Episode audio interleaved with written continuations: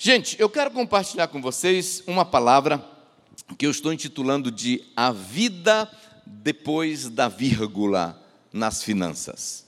A vida depois da vírgula nas finanças você já vai entender. Eu sei que alguns estranham quando a gente fala de finanças, mas você vai entender. Não vai embora, não, que Deus quer falar com você. A Bíblia fala várias vezes sobre o propósito e razão por que Jesus veio ao mundo, muitas. E a minha predileta é o que está registrado em João, no capítulo 10 do Evangelho de João, que diz assim: O ladrão não vem senão para roubar, matar e destruir. Eu vim para que as ovelhas tenham vida, vírgula, e vida em plenitude. No outro, é, numa outra tradução mais comumente usada, diz assim: O ladrão não vem senão a roubar e matar e a destruir. Eu vim para que tenham vida, vírgula, e a tenham com abundância. Então eu quero falar exatamente desse texto porque a razão que eu gosto muito desse texto porque ele revela, ele manifesta a intenção, o propósito do coração de Deus ao enviar Jesus na terra.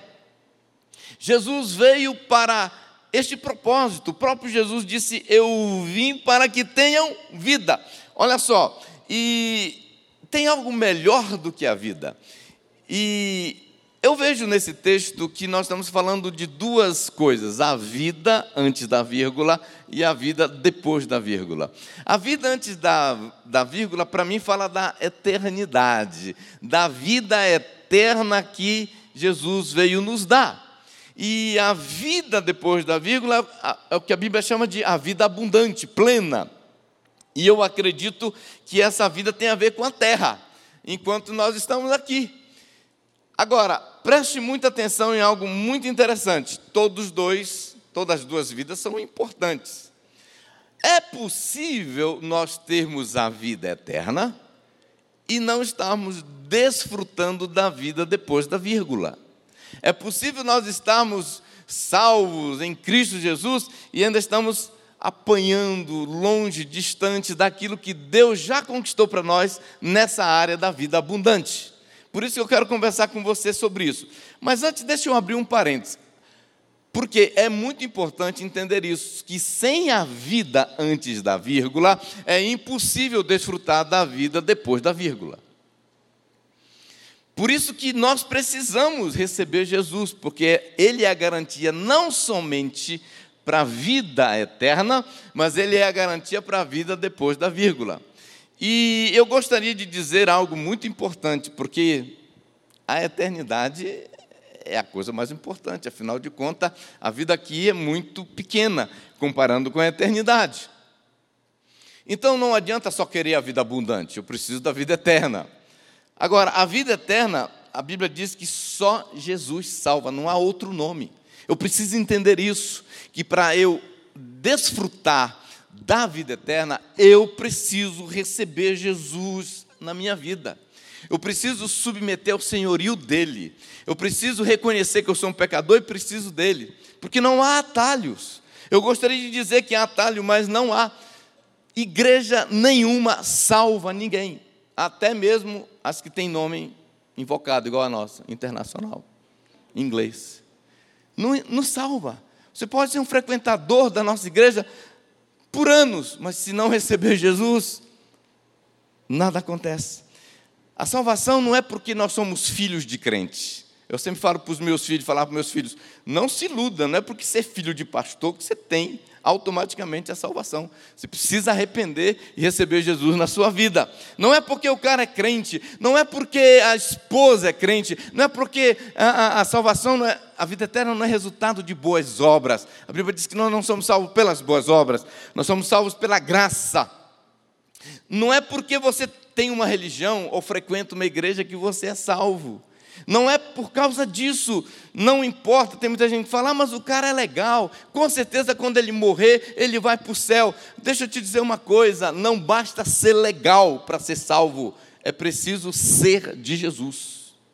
É muito importante entender que, mesmo que a pessoa seja simpática, maravilhosa, é, é, ela atravesse velhinho todo dia na rua, não é isso que salva. O que salva é Jesus. E sem Jesus, deixa eu te dizer, todos nós estávamos perdidos.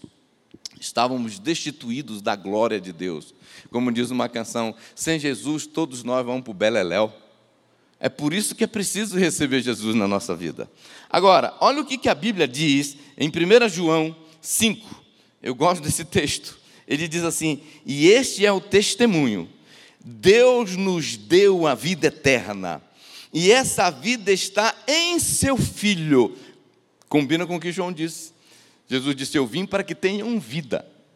A vida está em Jesus. Ele disse: Quem tem o Filho tem a vida.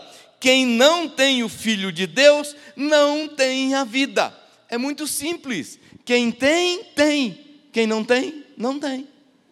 Então não adianta a gente tentar achar outro atalho, porque a vida eterna, está em Cristo. Eu preciso ter Cristo para poder ter a vida eterna.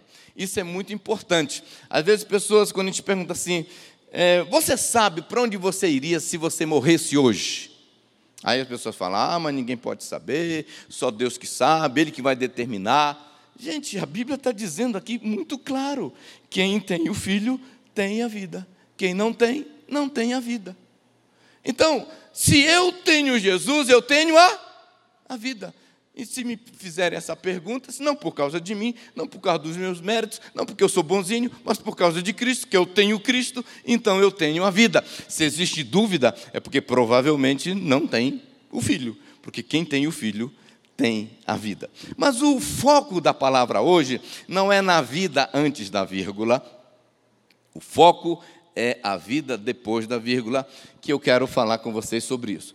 Que vida é essa? A vida depois da vírgula é, é uma provisão de Deus, é uma conquista de Deus para mim e para você.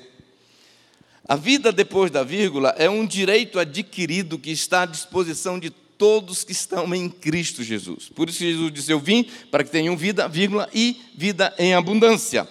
A, a Bíblia fala de alguns direitos adquiridos como herança, porque nós estamos em Cristo Jesus. Um exemplo disso é o perdão.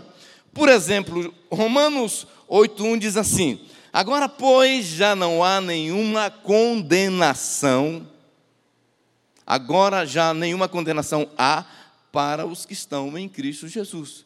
Veja que isso aqui é uma herança, isso aqui é um direito adquirido para quem está em Cristo Jesus.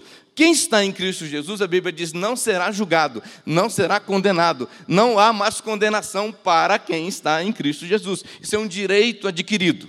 Agora, um direito adquirido que nós também herdamos quando nós recebemos Jesus na nossa vida é a vida depois da vírgula que é essa vida abundante. Eu vi para que tenham vida, vírgula, e tenham a vida plena, a vida abundante. Agora, essa palavra, ela, é, segundo Strong, é, tem esse significado aqui.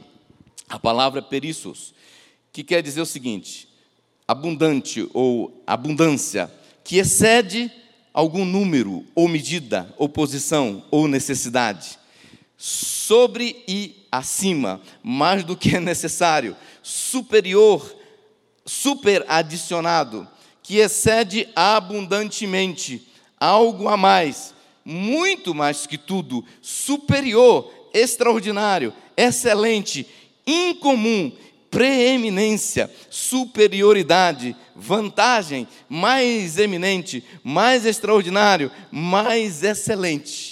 É isto que é a vida abundante, que Jesus veio nos trazer.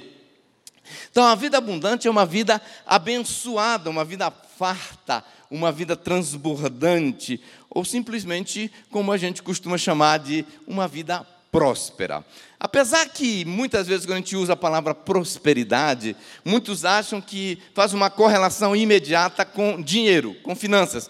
Mas a palavra prosperidade, do ponto de vista bíblico, é muito mais abrangente. A gente vê isso em 3 João, quando a palavra de Deus diz assim: Amado acima de tudo, faço votos para a tua prosperidade e saúde, assim como é próspera a tua alma. Ou seja, veja que prosperidade não tem a ver só com finanças, tem a ver com uma condição emocional tem a ver com uma condição física, de saúde. E, e o que eu quero dizer para você hoje é exatamente isso. que é possível uma pessoa ter dinheiro e não ser próspera. É possível ela ter dinheiro e não estar tá prosperando. É possível ela ter dinheiro e não ser próspera do ponto de vista bíblico.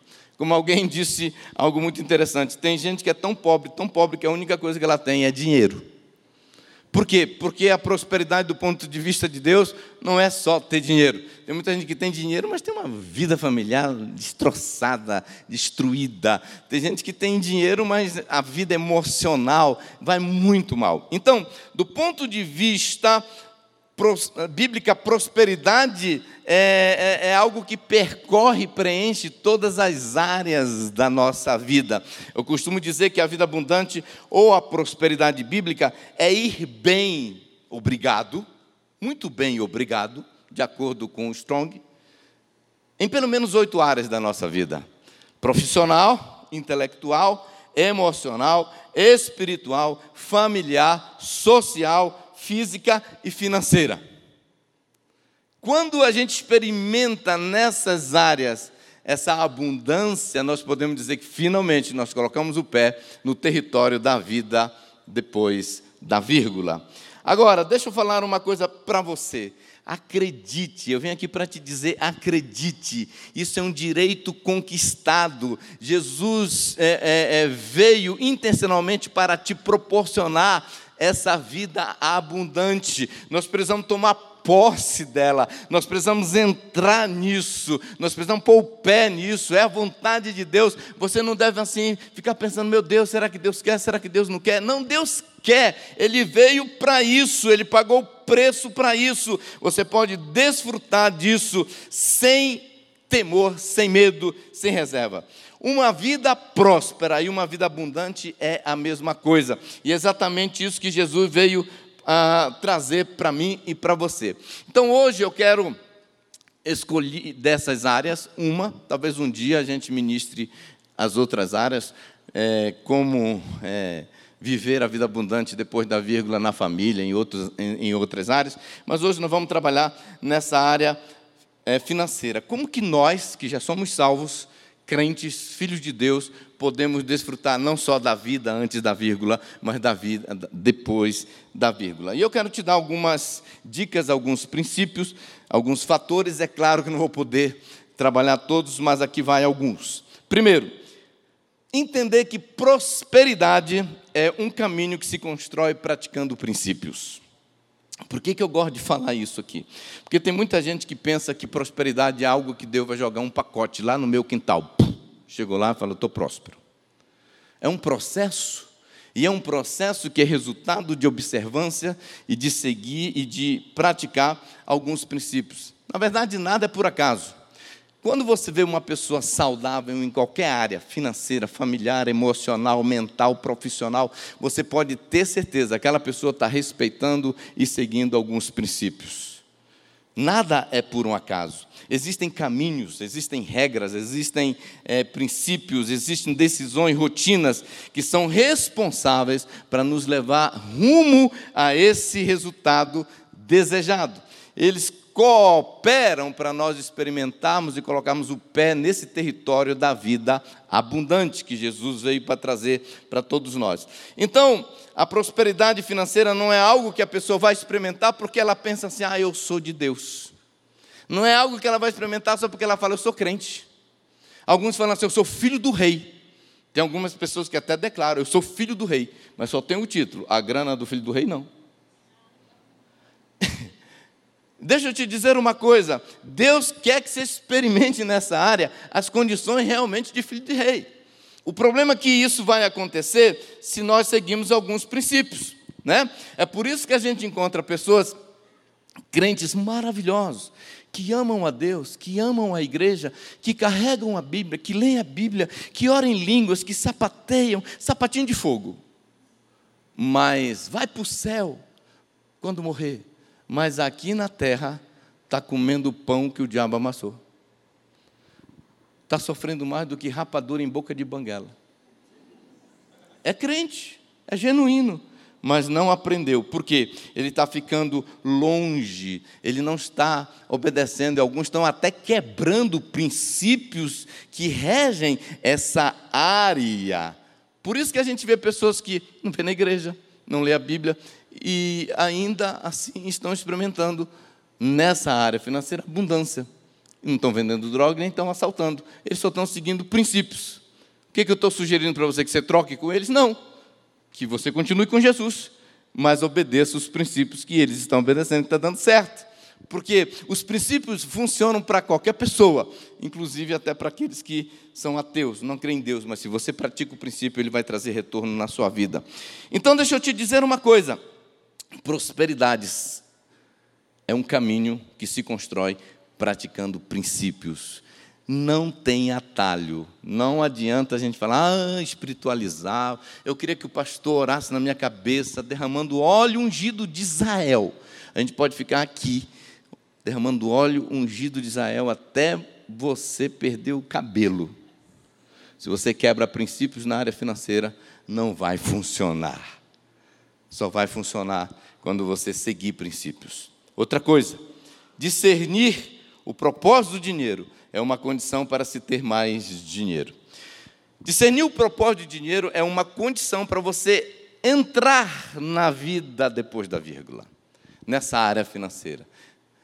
Algumas pessoas falam assim: ah, parece que Deus ama mais o fulano do que eu, porque o fulano tem dinheiro e eu não.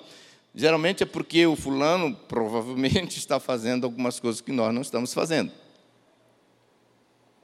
E uma dessas coisas é exatamente entender que todo dinheiro tem um propósito. Eu aprendi muito cedo na minha vida que a, o propósito da prosperidade financeira é para cumprir propósitos. Deus não prospera por um acaso. Deus não prospera para prosperar apenas. Deus prospera para um propósito. Nós temos que entender isso. Muitas vezes eu pergunto para as pessoas: por que, que você quer mais dinheiro? Me diga. Eu pergunto, por que, que você acha que Deus deveria te prosperar mais? Eu pergunto, o que, que você faria se você ganhasse um milhão de reais hoje? E olha, a resposta dessa pessoa vai revelar muito do entendimento da revelação que ela tem sobre para que serve o dinheiro. E eu sei que muitos falam, ah, eu paguei todas as minhas contas, sairia do vermelho, ia comprar um monte de sapato, ia para as Europas. Se a resposta foi essa, isso mostra que você ainda não entendeu. Porque todo o dinheiro que chega na nossa mão, ele tem um propósito. Né? O dinheiro existe para cumprir propósitos. Todo o dinheiro que chega na nossa mão, imediatamente nós deveríamos, dinheiro e prosperidade, bens, qualquer coisa nessa área, nós deveríamos consultar para que, que isso chegou na minha mão. Qual o destino? Qual o propósito? Ninguém aqui está autorizado a sair gastando sem perguntar para Deus qual o propósito. Então, eu costumo dizer o seguinte: quem não sabe para que serve o dinheiro não é digno de possuí-lo, porque só vai fazer besteira, só vai jogar dinheiro fora, só vai perder dinheiro.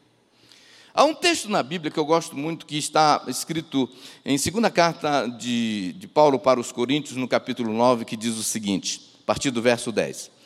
Só nesse texto nós vamos ver vários propósitos da prosperidade.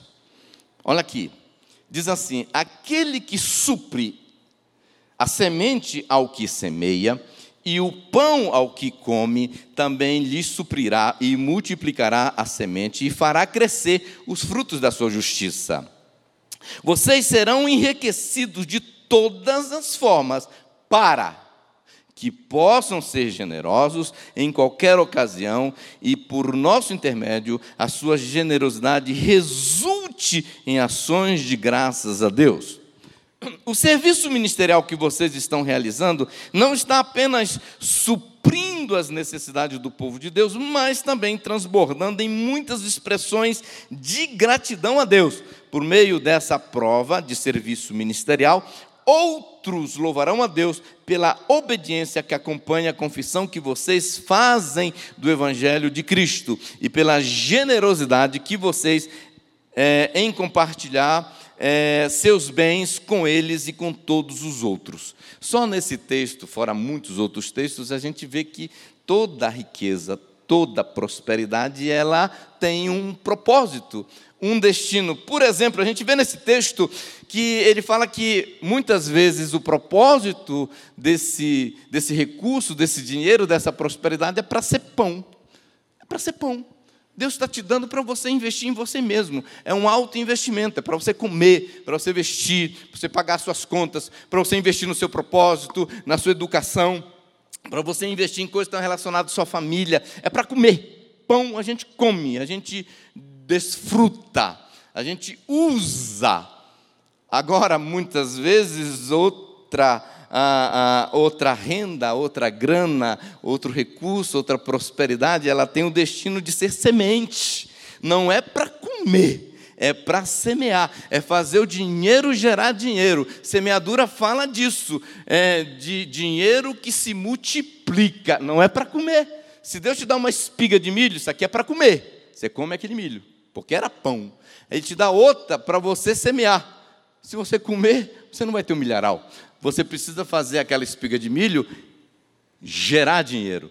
Então a multiplicação financeira é fruto desse entendimento, porque muitas vezes nesse texto você vai ver outros propósitos: pão, semente, outro propósito, generosidade. Deus manda aquilo, aquela grana, aquele recurso, aquele bem para a generosidade, para a glória de Deus. Você vê que aqui ele diz que aquela generosidade teve um propósito, que as pessoas glorificassem a Deus. Eles aceitaram o Evangelho, receberam a mensagem do Evangelho, porque houve um recurso investido e aquilo redundou. Aquele era o propósito. Outro propósito é suprir necessidade dos santos, para atender a demanda da pobreza. Ou seja, nós temos que entender que todo dinheiro que chega para nós, ele tem um destino.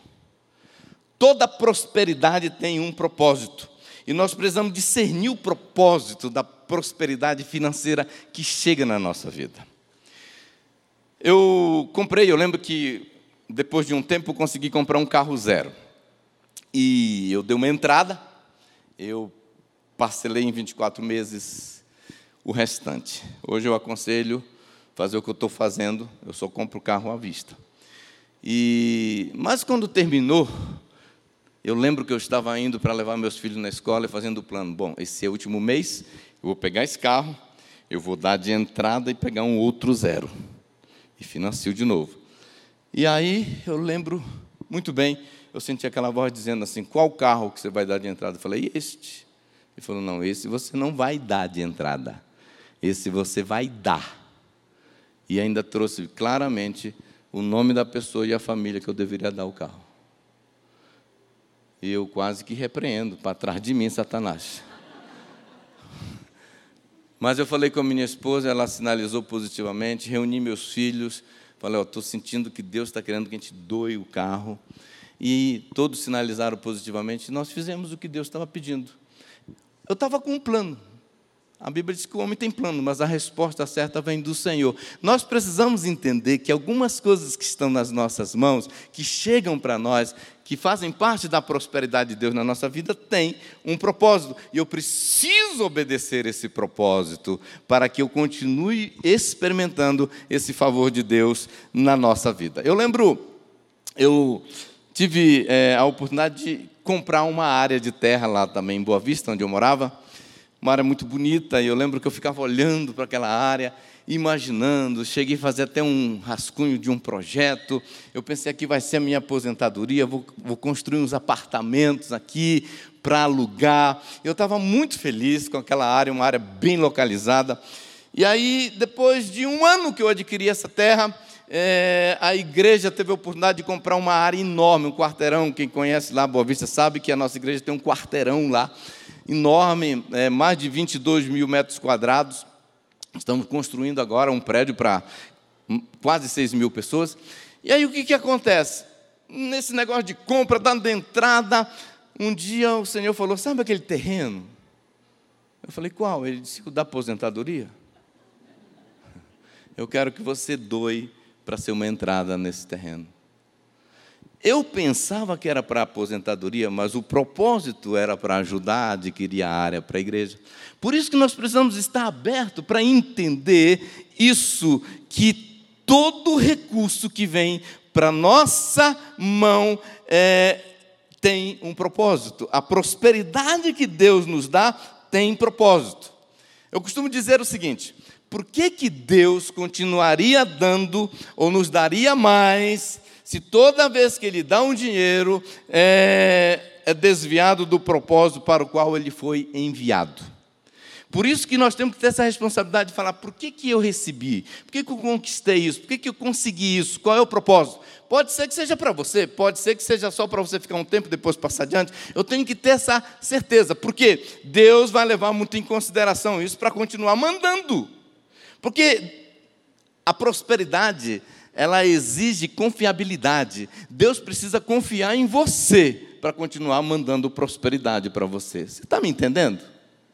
Você está aqui, amém? amém? Olha só, eu sei que é chocante, alguns ficam assim em estado de êxtase. Mas, mas isso é muito importante, porque tem gente que pega e vai gastando. E, e, não quer nem saber para que, que era. Ah, chegou na minha mão, eu já vou comprar sapato, eu vou comprar roupa, eu já vou fazer, já vou fazer aquilo. E nunca consulto por que, que isso veio. Deixa eu te dizer uma coisa. Às vezes nós criticamos os políticos porque eles fazem desvio de verbas. A grana veio para um propósito, aí eles desviam. Você sabia que não é só político que faz isso? Tem muito crente fazendo isso. Deus manda aquele recurso para a mão dele para um propósito, aí ele embolsa. Ele usa para interesses pessoais. Deixa eu te falar uma coisa: isso quebra um ciclo de prosperidade na nossa vida. Por que, que Deus daria mais para uma pessoa que ele não confia? Terceira coisa importante: não devemos amar o dinheiro, mas nós precisamos valorizar o dinheiro. O que, que eu quero dizer com isso? Tem pessoas que amam o dinheiro, são escravos do dinheiro, apegados ao dinheiro, e ao mesmo tempo não valorizam o dinheiro. A Bíblia diz que o amor ao dinheiro é a raiz de todos os males, mas valorizar o dinheiro é sabedoria. É incrível como as pessoas não valorizam o dinheiro que chega nas suas mãos. Eles gastam rápido, eles perdem dinheiro. Uma forma de não valorizar dinheiro é desperdício. Alguns gastam de forma irresponsável aquele dinheiro que receberam. Uns compram por impulso. Isso também é uma forma de não valorizar o dinheiro. Outros compram mais caro só porque não querem pedir desconto, negociar. Tem, tem gente que tem vergonha de pedir desconto. Outros perdem dinheiro porque tem preguiça de fazer cotação de preço. Outros perdem dinheiro simplesmente porque deixam dinheiro na conta corrente meses sem aplicar aquele dinheiro, usar o dinheiro de forma inteligente. Outros perdem dinheiro pagando juros absurdos para cheque especial e cartão de crédito. Ainda tem crente que fala: Obrigado, Senhor, pelo cheque especial. Cheque especial não é de Deus, não agradeça, é do diabo. Veio para destruir, roubar e te matar. Pode ter certeza disso. Sabe, muitos compram sem precisar tem uma frase que diz assim, muito comum entre os instrutores de finanças, diz: muitos gastam dinheiro que ainda não ganharam, comprando coisas de que não precisam para impressionar pessoas que não gostam. Eu tenho certeza que se eu fosse na casa de vocês, abrir as gavetas e as portas, nós íamos descobrir uma coisa, muita coisa que tem lá que não precisava ter comprado. Está lá. Se você for na minha também, você vai achar. A boa notícia, a boa notícia é que vai ter um bazar agora. Né? Vai ter um bazar, reúne essas coisas todas e entrega para a ação social para ver se você agrega valor a esse dinheiro que foi usado mal. Deixa eu te dizer uma coisa. Eu aprendi duas regras sobre dinheiro. A primeira regra sobre dinheiro é nunca perca dinheiro. Nunca perca. Você não pode perder porque isso é falta de valorização. E a segunda regra é nunca esqueça a primeira regra. Isso é muito importante. Muitos têm inteligência para ganhar dinheiro, mas não têm inteligência para administrar. Gente, o que eu conheço de pessoas que ganham dinheiro, falando assim, cara, eu queria ter a sacada, a inteligência, a oportunidade que esse cara tem para ganhar dinheiro, mas do jeito que ele ganha, ele perde, porque ele não sabe administrar. Por isso estão apertados, estão encrencados na área financeira. Nós precisamos aprender a valorizar. E o que é valorizar o dinheiro? Primeiro, garantir que você não vai perder esse dinheiro fazendo é, decisões erradas. Porque tem gente que ele, ele não valoriza o dinheiro. Lembra de um sambinha que tinha no Brasil? Acho que alguns vão lembrar, até dançaram, eu acho. É, é, que diz assim: dinheiro de pobre parece sabão. Quando ele pega, escorrega da mão. Lembra desse? Pois é. Tem algumas pessoas que assim, ele pega dinheiro e já libera o dinheiro. É, escorrega, vai embora. Ele não gosta de dinheiro. Nós precisamos agregar valor ao dinheiro. Nós precisamos entender que é, é, é nós precisamos valorizar o dinheiro.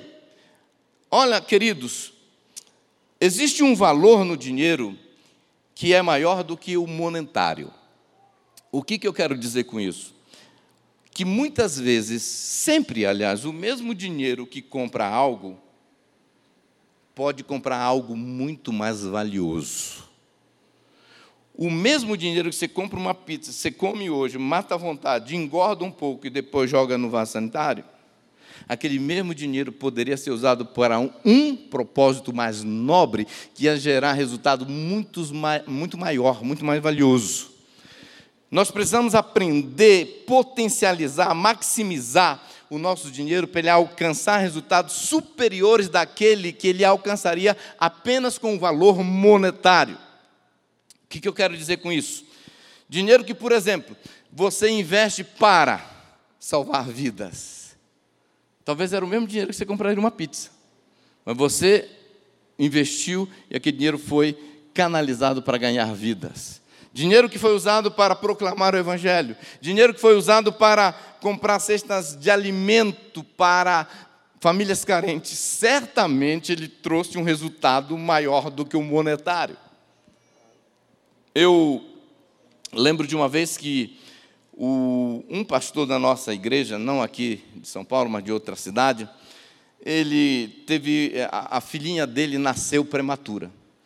E ele estava desesperado porque os médicos falaram: aqui não tem recurso, ela vai morrer se ficar aqui.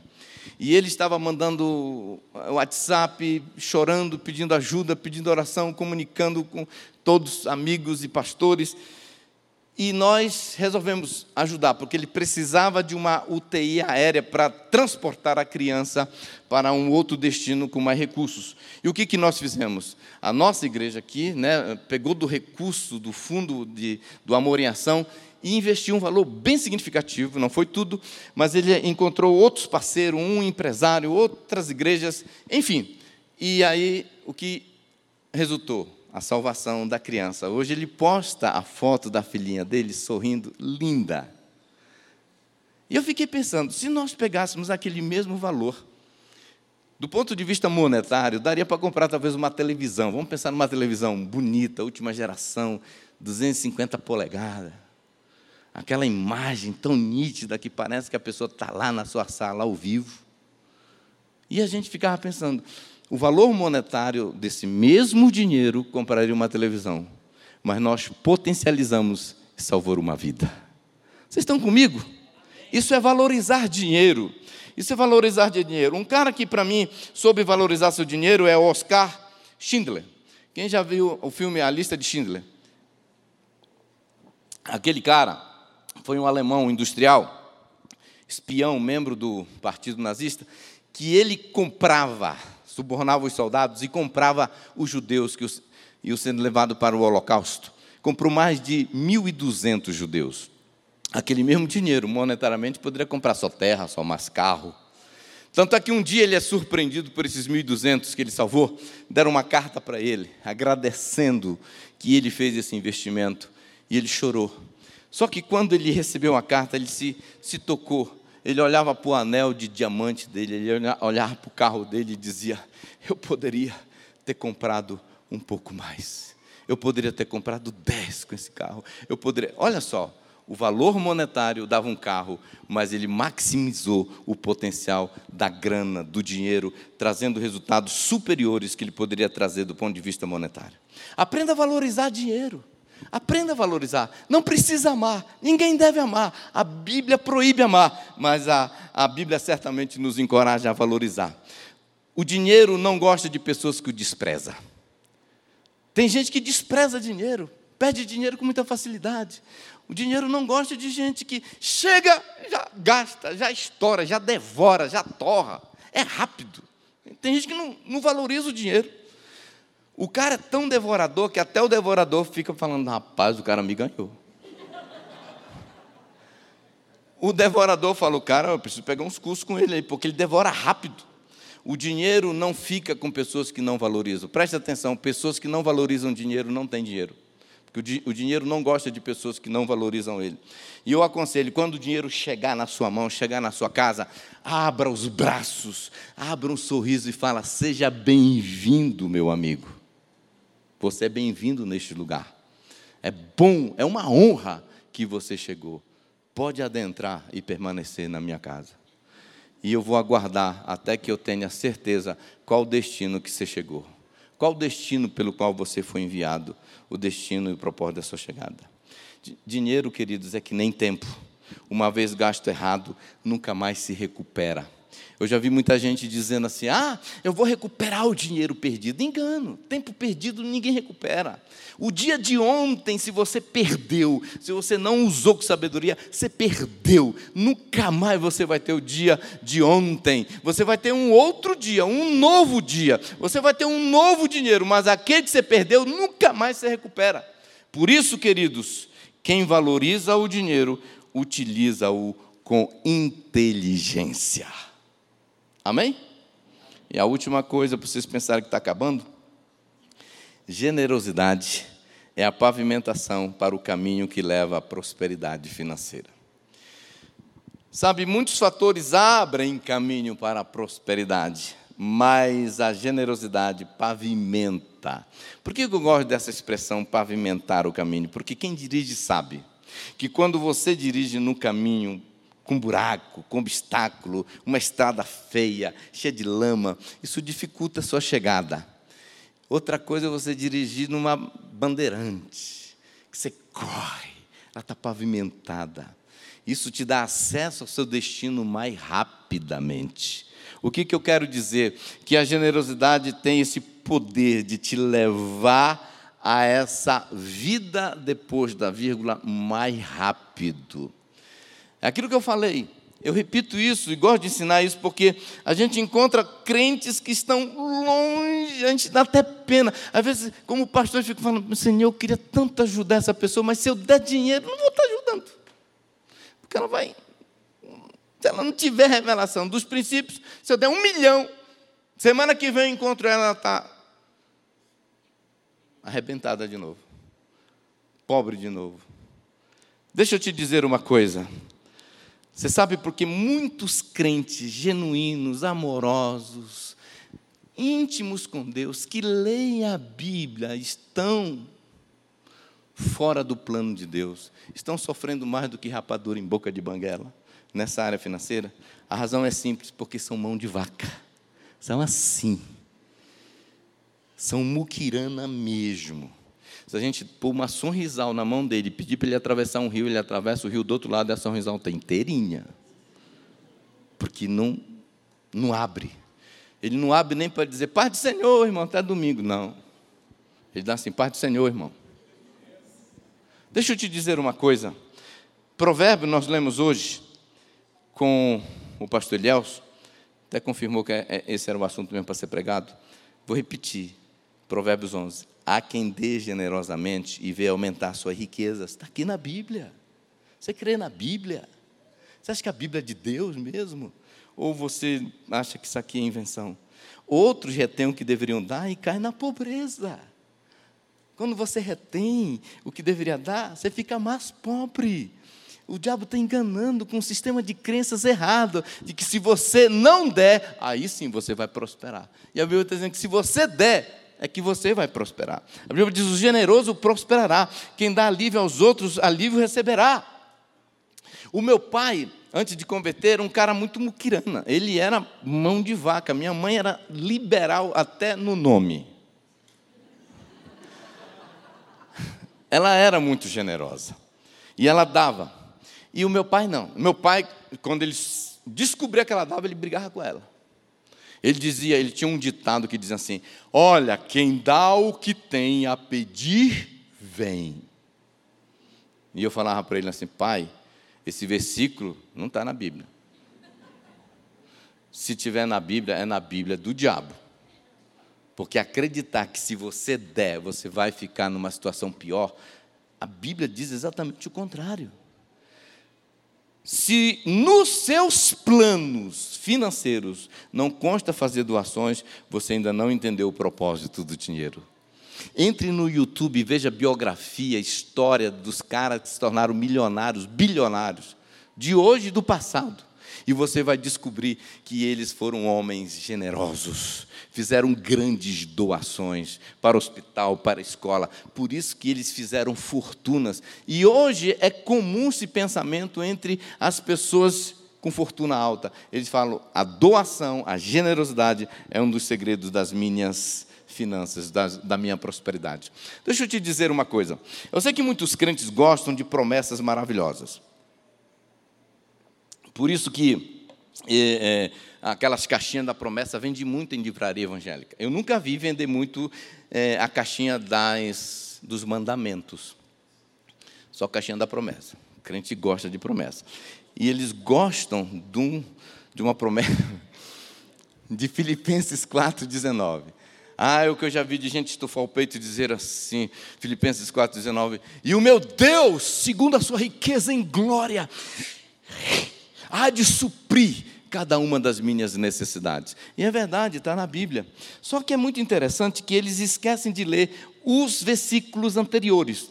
Porque essa promessa ou essa declaração foi feita por Paulo. Ele está escrevendo para uma igreja, a igreja de Filipe, e ali ele então agradece à igreja de Filipe, porque foi uma igreja generosa ele diz assim: Como vocês sabem, Filipenses, nos seus primeiros dias no Evangelho, quando parti da Macedônia, nenhuma igreja compartilhou comigo no que se refere a dar a receber, exceto vocês, só vocês. Eu era o pastor de vocês, eu era o apóstolo de vocês, mas só vocês. Aí ele diz assim: vocês mandaram ajuda não somente uma, mas duas vezes, quando eu estava em necessidade. E olha, ele diz assim: Eu não estava procurando oferta, mas eu estou feliz que vocês fizeram isso. Ele disse: Eu recebi tudo e eu tenho mais que suficiente, estou amplamente suprido depois que eu recebi de Epafrodito os donativos, a oferta, a bênção que vocês mandaram para mim. E ele diz o seguinte: depois dessa atitude, ele libera essa palavra e diz: E o meu Deus suprirá todas as necessidades de vocês de acordo com as suas gloriosas riquezas em Cristo Jesus. A palavra é verdadeira, mas o contexto é necessário. Essa igreja vai receber a promessa de 4,19 porque ela obedeceu, porque ela foi generosa. E quando você é generoso, você nem precisa ficar todo posse. Você só é generoso. Isso vai acontecer. O contexto é que a sua atitude, o seu comportamento de generosidade vai desatar sobre você essa prosperidade. Eu estou convencido que a generosidade não só desata sobre nós mais prosperidade financeira, como também nos qualifica para continuarmos recebendo mais. Só os generosos, só os generosos estão em condições de possuir mais. Isso é regra no reino de Deus. A generosidade, ela é um princípio muito importante da palavra de Deus para nos levar a experimentar essa vida depois da vírgula. A, a generosidade é a manifestação do que há de melhor em nós. A generosidade é o que nos faz mais parecido com Deus, porque Deus é gigante no dar. Nós temos que lembrar disso. A generosidade faz bem, porque ela nos liberta do egoísmo. Foi por isso que Jesus disse que é melhor dar do que receber. Jesus está dizendo que a generosidade faz bem para quem dá, não somente para quem recebe, mas principalmente para quem dá.